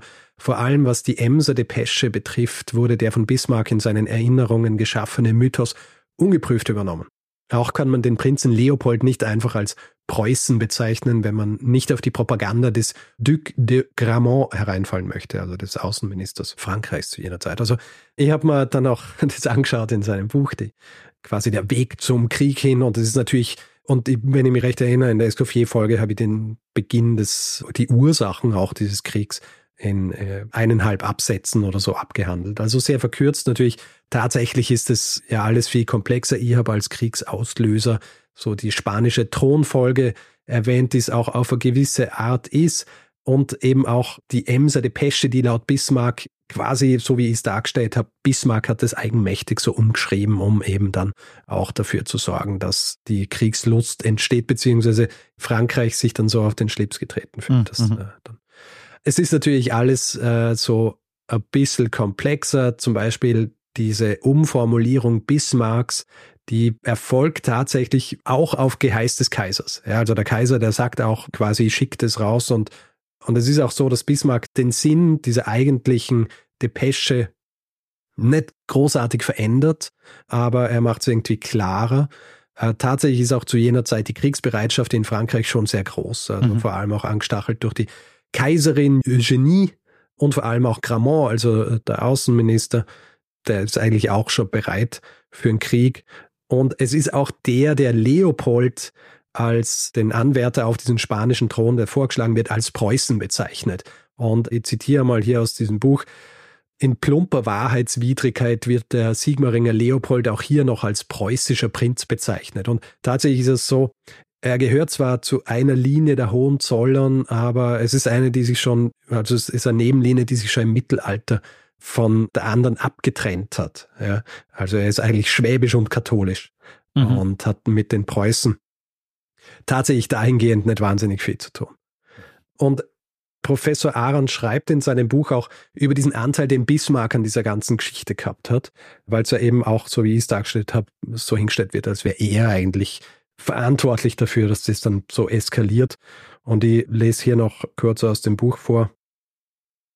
Dieser Umstand, und der Umstand ist eben die Kriegswilligkeit auch in Frankreich, dieser Umstand schmälert aber nicht die Schuld Bismarcks, der mit Finden und Tricks, manche Kommentatoren halten die Redaktion des Abeken-Telegramms sogar für Verfassungsbruch durch Amtsmissbrauch, seinen alten kriegsunwilligen König in eine Situation gebracht hat, die er unbedingt vermeiden wollte. Wilhelm ist für den Frieden sogar bereit, mit Leopolds Rückzieher eine persönliche Blamage in Kauf zu nehmen, doch der preußische Militärapparat um Moltke und Rohn will im Verein mit Bismarck den Krieg genauso wie die Protagonisten auf französischer Seite ihn herbeireden. Mhm. Also sehr komplex, wie immer. Es ist auch sehr komplex. Ich danke Professor Arendt dafür. Übrigens hat er gemeinsam mit seiner Kollegin und die auch Hörerin unseres Podcasts ist, Katharin Pfaut, die Skripte für eine Dokumentation für den YouTube-Kanal Realtime History gemacht über den Deutsch-Französischen Krieg. Mhm. Die Dokumentation ist englisch, heißt Glory and Defeat, The Story of the Franco-Prussian War. Und man kann sich das auf YouTube anschauen. Es gibt ein Video, wo alle Folgen zusammengefasst sind und es sind äh, lockere sechs Stunden. ja, also wer wirklich ausführlich den deutsch-französischen Krieg mehr darüber lernen will, ich weiß, ich werde das jetzt tun, kann sich das anschauen. Ich werde es auch dann verlinken in den Shownotes. Ah, sehr gut. Ja, es ist wieder ein gutes Beispiel dafür, wie auch die Protagonisten von damals natürlich versucht haben, so den Blick auf die Geschichte schon zu steuern, indem man einfach schon gewisse Argumente vorgibt, wie man das dann später zu interpretieren hat. Und, mhm. und wenn natürlich noch keine anderen Quellen dann mehr hinzugezogen werden, dann bleibt es stehen. Ja. Und dann, ähm, ja. Und landet es auch in einem Podcast. 200 Jahre später. ja.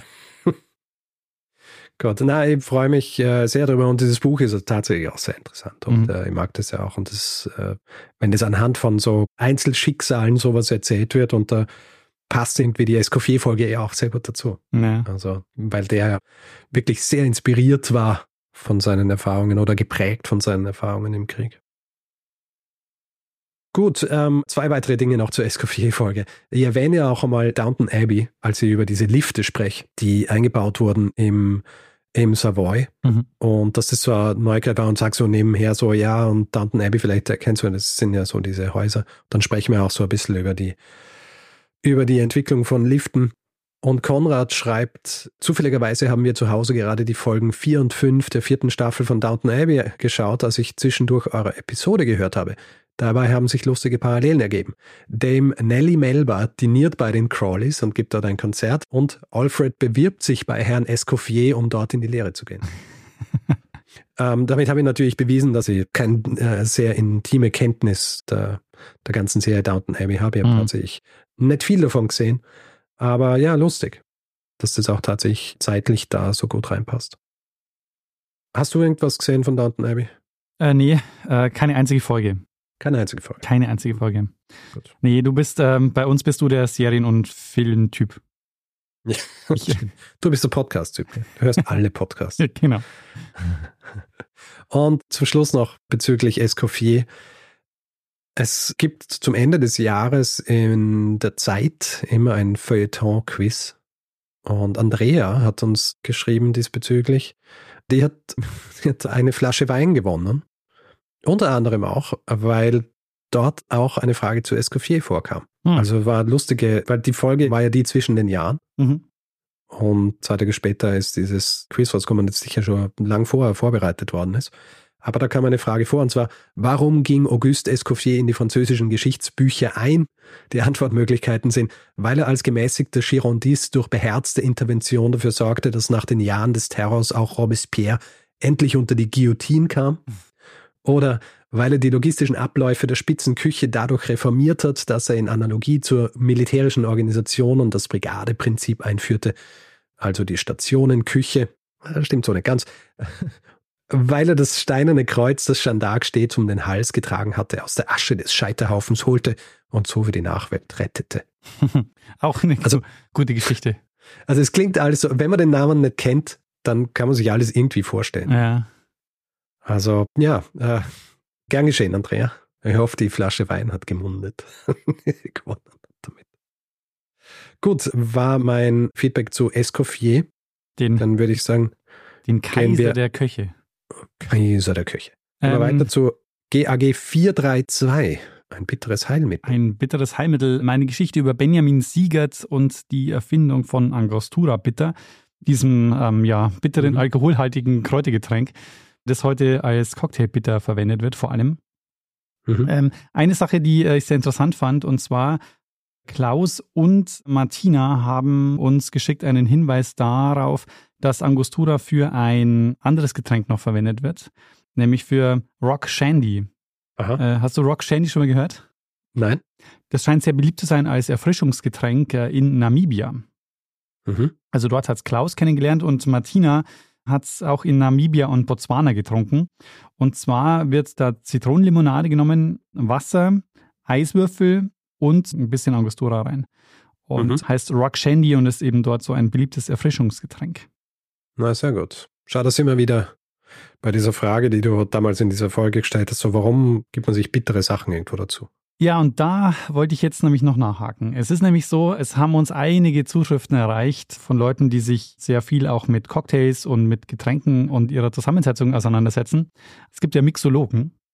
Ja, ja. Und ähm, muss sagen, ähm, ich habe äh, jetzt schon gemerkt, dass meine Aussage nicht besonders gut überlegt ist oder die Frage nicht besonders gut überlegt ist, warum er eigentlich was Bitteres reintut, weil man trinkt ganz viele Sachen, wo Bitterstoffe drin sind.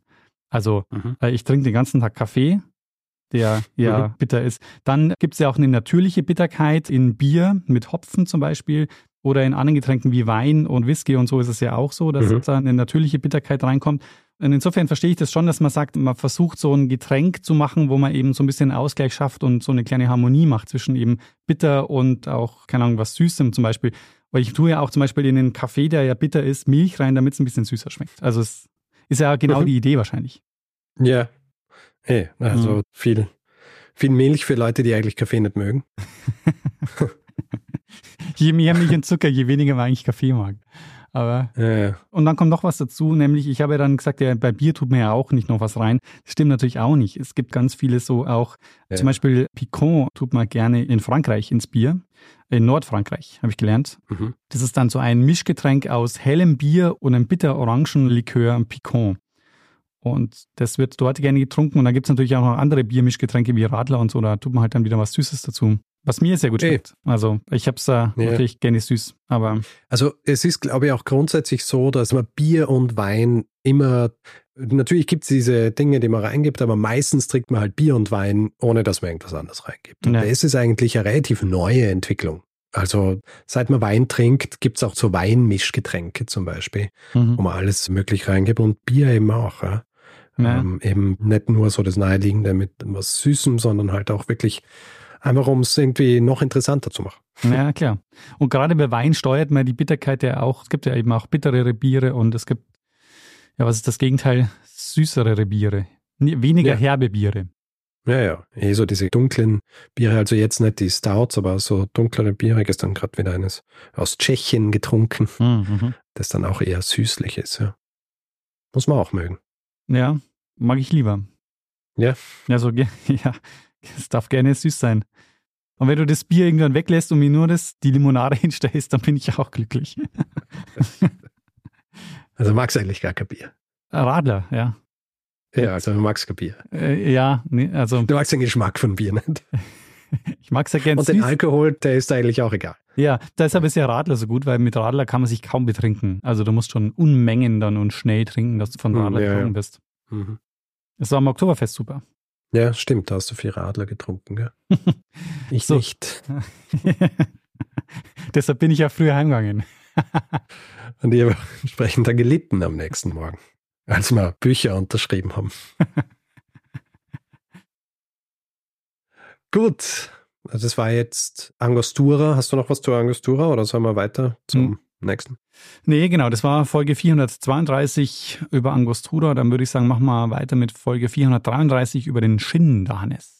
So ist es. Der Schinderhannes, der noch immer so ein bisschen sagenhaft äh, bekannte Räuber und oft auch als Räuberhauptmann bekannte Räuber, der höchstwahrscheinlich so eigentlich gar nicht war.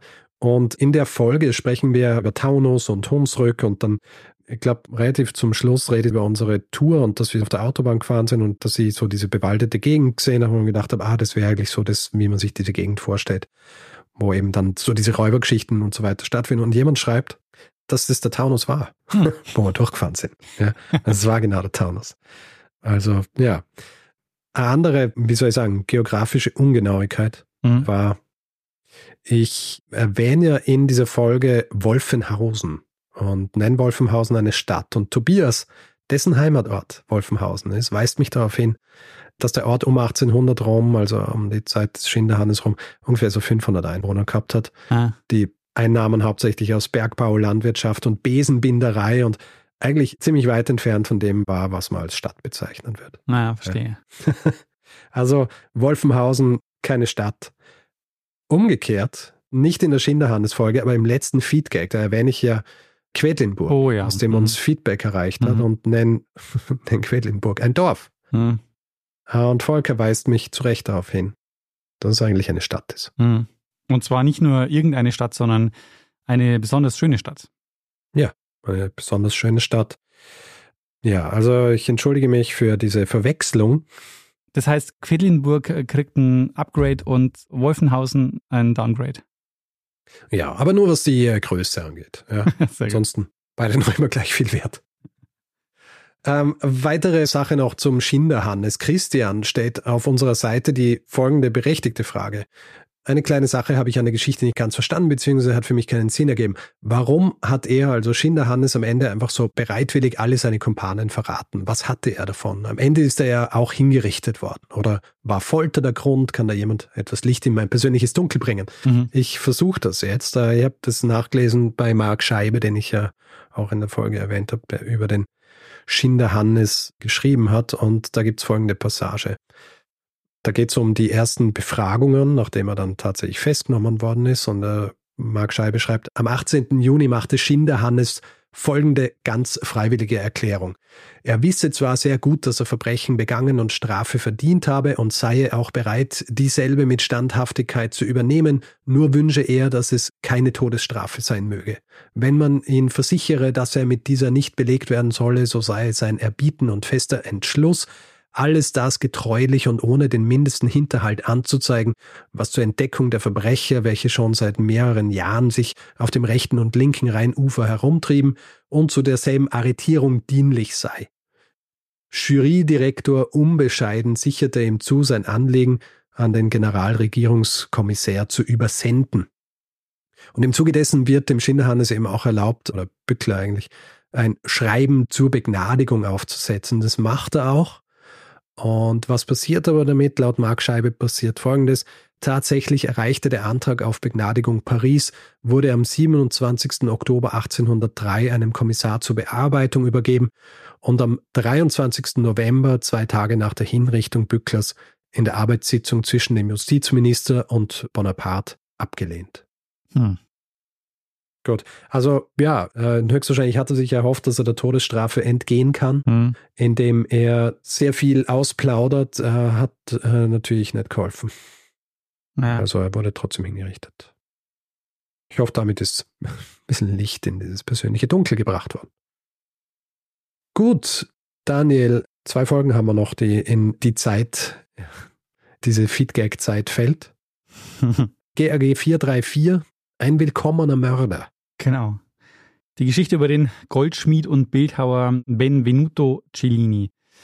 Vielleicht äh, eine Sache vorweg, also es geht in der Folge über die Saliera und über ähm, den Künstler dazu, also der Künstler, der das gemacht hat, äh, Benvenuto Cellini, der einer der bedeutendsten Renaissance-Künstler war, aber gleichzeitig auch ein Leben führte, naja, also der Morde begangen hat und sonst auch eher ein Unruhestifter war. Mhm. Und äh, interessant ist übrigens ja, wir reden ja darüber, ob es nicht eine Trilogie von mordenden Künstlern geben könnte, die ich machen sollte oder die machen könnte. Und tatsächlich, es gibt schon eine dritte Folge dazu. Meine zweite Folge dazu ist ja Cesualdo. Und es gibt die dritte Folge schon, nämlich äh, Edward Mybridge, der hm, ja natürlich. auch einen Mord begangen hat, den an den Geliebten seiner Frau. Folge 409 war das. Mhm. Und äh, Dominik schreibt, ja, eigentlich ist das äh, Triple damit schon voll, aber er könnte sich oder er hat eine Idee, man könnte das erweitern und zwar über Epochen verteilen. Man macht also jetzt die Trilogie der mordenden Renaissance-Künstler. Mhm. Da gäbe es also jetzt noch einen Platz frei. Gut, ja, den haben wir eh schon besprochen. Den, genau. Den machst ja. du aber. Mach ich den? Ja. Aber du hast gesagt, du hast den schon auf der Liste. Ja, ich habe auf der Liste, aber ich ah. habe ja dann mich für Cellini entschieden und Ah, verstehe. Aber eigentlich musst du ja machen. Du bist der Experte jetzt für ah. diese Thematik. Verstehe. Apropos Experte für Thematiken. Die Schalmei. Mhm. So wie du sie erwähnt hast, die bei ja. Karnevalsumzügen äh, zum ja. Einsatz kommt, ist nicht die Schalmei des 16. Jahrhunderts. okay. die Schalmei beim Karneval ist ein sogenanntes Folgetonhorn und ist erst im 20. Jahrhundert erfunden worden von Max Martin. Aha. Und äh, wird auch genannt die Martinstrompete. Verstehe und nicht die Schalmei des 16. Jahrhunderts. Wie schaut die aus? Die, ähm, keine Ahnung, also. Was ist das, so eine Art Fanfare oder? Äh, diese Martinstrompete. Na, na, die, äh, äh die, Schal das war, die eigentliche Schalmei. Weiß ich nicht, habe ich nachgeschaut. Ach so, äh, lass mal weg. Sehr gut. Lass mal weg. Gut vorbereitet. Das, gut, ja. danke dir. Hauptsache mich schämen, mhm. ja? Und dann aber, okay, na passt. Na, es gibt noch eine Sache, die habe ich, ähm, da habe ich Quatsch erzählt, und zwar sage ich ja über den Louvre, dass der zum Museum wird durch Napoleon 1793. Mhm. Ja, 1793 macht Napoleon natürlich nicht den Louvre zum Museum, sondern die Nationalversammlung. Ja, ähm, er selber ist äh, noch ein, man nennt einmal Brigadier, oder? Genau. Brigadier? Na, ich weiß nicht, ja, jedenfalls noch lange nicht da, wo er dann später mal sein wird. Hm. Und äh, insofern, also äh, ist das falsch. Es ist so, dass er natürlich dafür sorgt, dass da ganz viele neue Kunstgegenstände reinkommen in den Louvre. So, aber, ja, natürlich. Aber eröffnet äh, wird er tatsächlich durch die Nationalversammlung. Mhm. Zwei Sachen habe ich noch zur Cellini-Folge und zwar die eine Sache betrifft die Sacco di Roma, also die Plünderung Roms. Mhm. Und da ist es nämlich so, Martin schickt uns ein Bild von einem Gang, also das ist ein Passetto. Und dieser Passetto, das ist eine Mauer zwischen dem apostolischen Palast und der Engelsburg. Und über diesen Weg flieht also der Papst mit einigen Gardisten, also von der Schweizer Garde, in die Engelsburg. Und vielleicht kannst du dich erinnern, ich habe erzählt, dass viele der Schweizer Garde dabei sterben. Mhm. Und es ist so, dass die Schweizer Garde tatsächlich kurz daraufhin aufgelöst wird, dann wird sie aber wieder neu aufgestellt. Und jedes Jahr am 6. Mai werden die neuen Gardisten vereidigt und am Vorabend wird den Opfern gedacht. Und die erinnern eben an die Opfer bei der Sacco di Roma. Aha, verstehe. Genau, und Martin schickt uns auch ein Bild dazu von diesem Passetto, wo die äh, mhm. geflohen sind in die Engelsburg und ja angeblich Cellini hier den, den Papst ähm, erfolgreich verteidigt hat. Mhm. Und jetzt vielleicht zum Schluss noch eine Sache über die Perseus-Statue. Da haben mich einige Hinweise erreicht.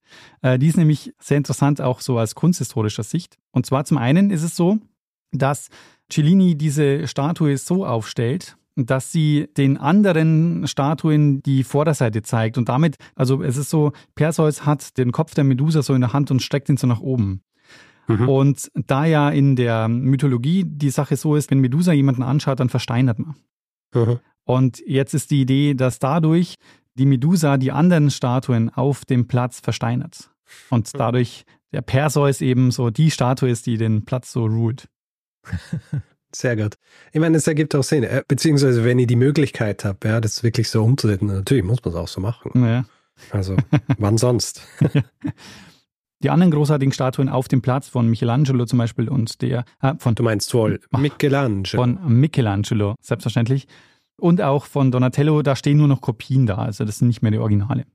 Mhm. Falls wir die also mal besuchen, dann müssen wir darauf achten. Ja. Und genau, ähm, diese Hinweise zu äh, Perseus haben mich erreicht oder haben uns erreicht von Tobias, Elena und Till. Also vielen Dank dafür. Till schreibt auch noch, dass dieses Gießen aus einem, also dass er diese Perseus-Statue wirklich aus einem Guss macht, das sollte oder das hat er gemacht, um die anderen dort zu übertreffen. Weil er wollte jetzt zum Beispiel den Donatello übertreffen. Der hat da diese Statue Judith und Holofernes. Und er wollte eben die Größe übertreffen, hat es aber auch geschafft. Also durch den Sockel ist der Perseus eben höher zum Beispiel. Und ähm, er wollte eben dadurch eine Figur schaffen, die eben äh, Donatello und Michelangelo übertrifft. Hm. Und, ähm, deshalb diese Komplexität mit äh, diese große Figur in einem Guss zu schaffen. Mhm. Gut, hat er eh geschafft auf die Art, oder? Ja, Auf hat eine er, hat er geschafft. So viel zu Cellini und dem Feedback dazu. Gut, dann ist nur noch eine Folge über, über die wir noch kurz sprechen werden, nämlich 435, die Schlacht bei Karhe oder Karhe. Es ist auch nicht ganz sicher, ob man das H ausspricht oder nicht. Jedenfalls Kurzzusammenfassung, Schlacht gegen die Parther der Römischen Republik, angeführt von Crassus. Und ähm, ja, wie soll ich sagen, es geht nicht gut aus für Crassus. Möchte jetzt nichts spoilern, aber ja, wer sich das anhört, hat es wahrscheinlich eh auch schon gehört. Jedenfalls, Simon schreibt folgendes. Als Althistoriker war ich äh, etwas überrascht, dass einer der wichtigsten Aspekte etwas unter den Tisch fiel. Du erwähnst beiläufig, dass die Römer die Standarten, also die Feldzeichen der Legionen abgeben mussten. Später erwähnst du, dass Augustus nur einen diplomatischen Erfolg gegen die Parther hatte. Der Verlust der Feldzeichen ist aber tatsächlich fast das Traumatischste an der Niederlage. Der psychologische Knacks war so groß, dass Augustus es als riesigen Erfolg verbuchen konnte, sie wieder erhalten zu haben. Und äh, das stimmt, habe ich tatsächlich nicht erwähnt. Also Augustus, der selber kein wahnsinnig großer Feldherr war, der kann dann diese diplomatische Lösung herbeiführen und im Zuge dessen kann er eben diese Standarten wieder zurückkriegen. Die haben eben eine sehr große Bedeutung für Rom gehabt. Und Stefan schreibt diesbezüglich auch in einem Mail, auf dem Brustpanzer des 1863 im Haus der Livia, der Frau des Augustus aufgefundenen Standbilds des Kaisers Augustus, ist die Rückgabe der von Crassus verlorenen Feldzeichen von den Parthern an die Römer in Höhe des Oberbauchs zentral als der größte außenpolitische Erfolg des zur Zeit der Darstellung schon verstorbenen Kaisers dargestellt. Es muss die Römer unglaublich geärgert haben, so dass die unblutige Wiedererlangung für die Kaisergattin die wichtigste Szene aus dem Leben ihres Mannes war. Hm, mhm. Ne? Also tatsächlich äh, wichtiger Aspekt. Eine andere Sache, die auch einige Male kam, einmal bei uns auf unserer Seite und auf Instagram auch, die Frage beziehungsweise der Hinweis darauf, dass es heißt, dass Crassus starb oder ermordet wurde, indem ihm Gold in den Rachen gegossen wurde. Äh, wer Game of Thrones geschaut hat, kennt es. Auch eine gewisse Ähnlichkeit hier, weil da auch einem König das passiert und es wird auch von quasi einem Reitervolk gemacht, vielleicht inspiriert von dieser von dieser Geschichte. Tatsächlich schreibt es Cassius Dio. Es gibt aber auch eine andere Quelle, die das erwähnt. Cassius Dio schreibt aber, dass das passiert, nachdem ihm der Kopf schon abgeschlagen wurde. Ja, also so als Symbol. Aber selbst das scheint eine, also ist höchstwahrscheinlich eine Fiktion, die Cassius Dio übernommen hat von einer anderen Hinrichtung, die tatsächlich so passiert, aber ungefähr 80 Jahre vorher. Mhm. Der Konsul Manius Aquilius, nämlich, der kämpft gegen den pontischen König Mithridates VI., habe ich glaube ich auch ganz kurz erwähnt, diese Kriege, die geführt werden von Rom. Er verliert, er wird gefangen genommen und er wird eben auf diese Art und Weise hingerichtet. Hm. Aber es ist höchstwahrscheinlich von Cassius Dio dann so übernommen worden, eben auch für den Tod von Crassus, weil das natürlich auch so gut passt, weil er dann auch in die Geschichtsbücher eingegangen ist als dieser raffgierige Typ. Dabei dürfen wir aber halt auch nicht vergessen, Cassius Dio hat seine Geschichte darüber und über die Paterkriege mehrere hundert Jahre später geschrieben. Ja. Ja. Gut. Damit wären wir am Ende unseres Feedback-Parts. Jetzt schon. Ja. Magst du noch ein bisschen? Ja. Hast du noch Ja, was? ja, es gibt noch viel mehr natürlich. Also es ist ja, Ja. trotzdem nur eine Auswahl. bisschen. Aber ähm, ja, ich denke mal, es ist gut so jetzt. Mhm. Aber wir sind ja immer noch nicht am Ende der Folge. Wir haben ja noch was. Genau, wir haben noch eine Rubrik und zwar Podcast des Monats.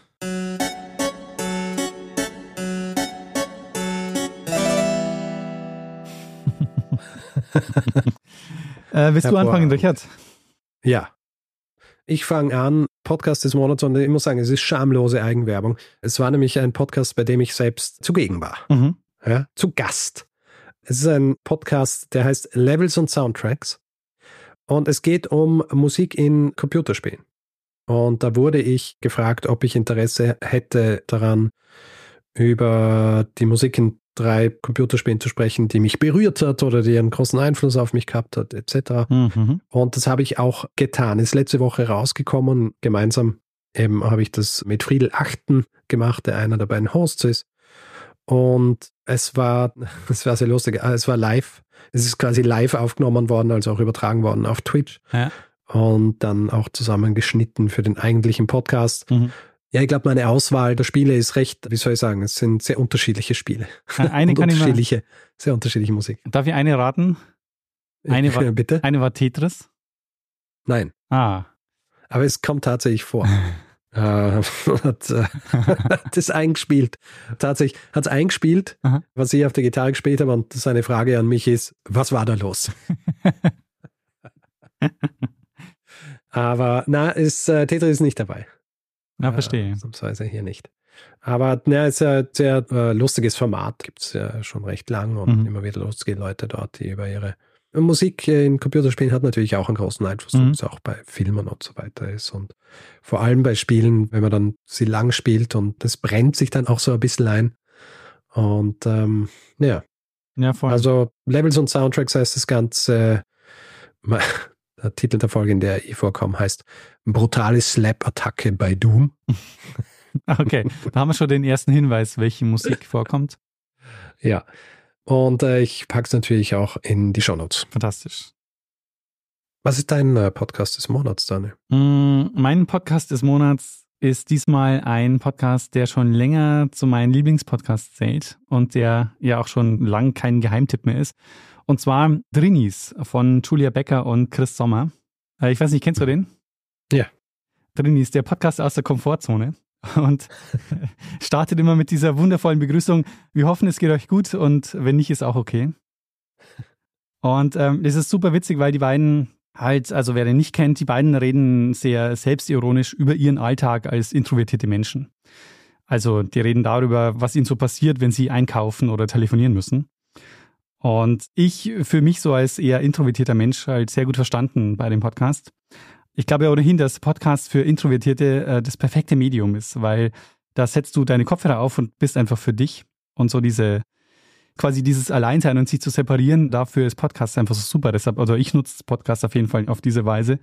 Deshalb, das mhm. machen bestimmt auch einige. Daher kann ich mir vorstellen, dass viele introvertierte Menschen auch Podcasts hören. Mhm. Weshalb dieser Podcast auch so gut funktioniert wahrscheinlich. Und ja. es gibt eine Rubrik, die heißt Drinsider. Und da geben die Tipps für andere Trainees. und, da hat, und da hat jemand neulich mal geschrieben, ähm, die Geschichte, dass er an der Uni ein Seminar belegt hat, wo die Dozentin immer Gruppenarbeiten gemacht hat. Und die Gruppen, die mussten sich aber immer selber bilden. Und ähm, die Person schreibt, das ist halt so die Drini-Hölle ähm, dass man die Gruppen eben selber bilden muss. Und das Lustige in dem Fall war aber, dass der Student schreibt, dass er zufällig gesehen hat, dass die Dozentin auch den Trainees-Podcast hört. Und sich dann aber fragt, wie kann sie uns das nur antun, wenn sie offenbar jemand von uns ist? Wieso, wieso, wieso tut sie uns diese Trainee-Hölle an? Und mich hat es sehr daran erinnert, wie wir uns kennengelernt haben, weil wir haben uns genau so kennengelernt. Wir sind nebeneinander mhm. gesessen und es gab die Aufgabe, man musste sich zusammentun, um ein Referat vorzubereiten. ja, und wir so, na Gott, äh, magst du? Jetzt gerade neben mir. genau. und das Lustige war dann, dass du dich ja nie treffen wolltest, sondern du wolltest das alles online vorbereiten und sollten uns mit Tools nur vernetzen. Ähm, ja, bin halt auch an Original drin. Ja, genau. Und äh, deshalb hat es mich äh, sehr an uns erinnert. Hm. Ja, absolut. Wobei ich sagen muss, ich glaube, ich bin so diese Art introvertierter, wenn er dann mal draußen ist und ich mich quasi darauf damit abgefunden habe, ja, dass ich draußen bin, dann geht's eh. Aber am liebsten, wenn ich es mal aussuchen kann, einfach immer drin. Ja, es hängt immer sehr von der Umgebung ab. Ja, ja. Also Eh, wie so vieles. Ja, also zum Beispiel muss ich wirklich sagen, habe ich es dir zu verdanken, einfach auf einige Veranstaltungen einfach gewesen zu sein, die ich sonst niemals besucht hätte. Wir waren zum Beispiel ganz oft auf den Barcamps. Ja. Und äh, ich kann mich an einige Barcamps erinnern, wo wir zwei einfach nur irgendwo in der Ecke gesessen sind und uns an nichts beteiligt haben. Außer am Buffet. Das darfst essen. nicht laut sagen, weil ähm, wenn man zum Barcamp kommt, dann muss man auch was machen. ja, Obwohl wir haben bei einem, ich glaube das erste, wo wir gemeinsam waren, da haben wir ja auch unser damaliges Medienprojekt vorgestellt. genau, das war das allererste Barcamp, auf dem wir waren. Mhm. Das erste Mal, dass wir gemeinsam an was gearbeitet haben. Genau. Gesehen haben, dass wir eh können, miteinander. 2008 war das, glaube ich, oder 2007. Ah, Ja, es gibt irgendwo noch ein Video, ja. Das gemacht worden ist fürs Stadtfernsehen, wo wir interviewt wurden. Oje. Oje. Na, das war eine schöne Zeit. Genau. Ja, auf jeden Fall. Also sei sehr empfohlen. Trini ist der Podcast von Julia Becker und Chris Sommer. Dienstag ist immer äh, der Trini-Dienstag. Sehr gut. Gut, Daniel, wir sind äh, am Ende angelangt. Ein äh, etwas ausladender Feedback. Mhm. Aber gut, was muttert Mupp, gell? Muss halt sein. Vielleicht so als Ausblick noch, hast du irgendwelche Pläne? Wovon sprichst du? Haben wir irgendwelche Pläne? Für mit dem Podcast? Mhm. Na, halt so weitermachen wir Kannst, jetzt ja. Du kannst auch deine privaten Pläne erzählen, aber ich dachte eher so, Ah, ich habe auch privat keine Pläne. kein Urlaub. Lass alles auf mich zukommen. Verstehe. Ja, eine Sache, die wir schon planen oder an die wir denken, ist, weil wir da auch oft so Fragen bekommen danach, zum Beispiel, was mit dem Hörbuch ist. Oh ja, Daran arbeiten wir stimmt, gerade. daran, daran arbeiten wir. Aber ich glaube, mehr können wir noch gar nicht drüber sagen. Gell? Mm, Nee, es ist noch nichts in trockenen Tüchern. Ja. Aber ja, kommt. ja, kommt. Genau, das kann man sagen, es kommt, aber Mhm. noch nicht wann. Ja. Ja. Gut. Hast du heute noch Pläne, Richard? Mittagessen? Ähm, ja, ich, hab, äh, ich werde jetzt dann ein Buch fertig lesen, damit ich mich ans Schreiben der nächsten Episode begeben kann. Hm. Sehr gut. Ah, und morgen äh, gehe ich und nehme ein neues historisches Rezeptvideo auf Ah, sehr gut. mit äh, Martina und werde das von Escoffier kochen. Wirst dich verkleiden nicht- als Escovier? Per Schmebe. Du hast einen Bart aufkleben oder ja. Schnurrbart? So eine Kochmütze? Ja. Nein, äh, werde wie immer dorthin gehen. Und äh, werde ein Escoffier-Rezept kochen. Wirst deinen schwarzen Rollkragenpulli anziehen? Diesmal kein schwarzer Rollkragen. Nein, ich glaube, ich werde einfach relativ leger auftreten. Mhm. Ja. Sehr gut. Äh, Du wirst uns dann davon berichten Im- und Im ähm, nächsten Feedback dann. genau das Video dann natürlich hier in die Show Genau. Notes packen. Ja. Sehr gut. Dann würde ich sagen, Dann würde ich sagen, ähm, lassen wir es gut sein. hm? Und ja, lassen wir auch hier einfach dem das letzte Wort, das er immer hat, oder? ja, ähm, Bruno Kreisky. Lernen ein bisschen Geschichte. Lernen ein bisschen Geschichte, dann werden Sie sehen, der Reporter, wie das sich damals entwickelt hat. Wie das sich damals entwickelt hat. Also ja, Äh, wo in Afrika? Ja, Gott, da hast du mir jetzt. Äh, Lene, das äh, schneid mal. äh, lass mich hier. weißt du, fragst mich,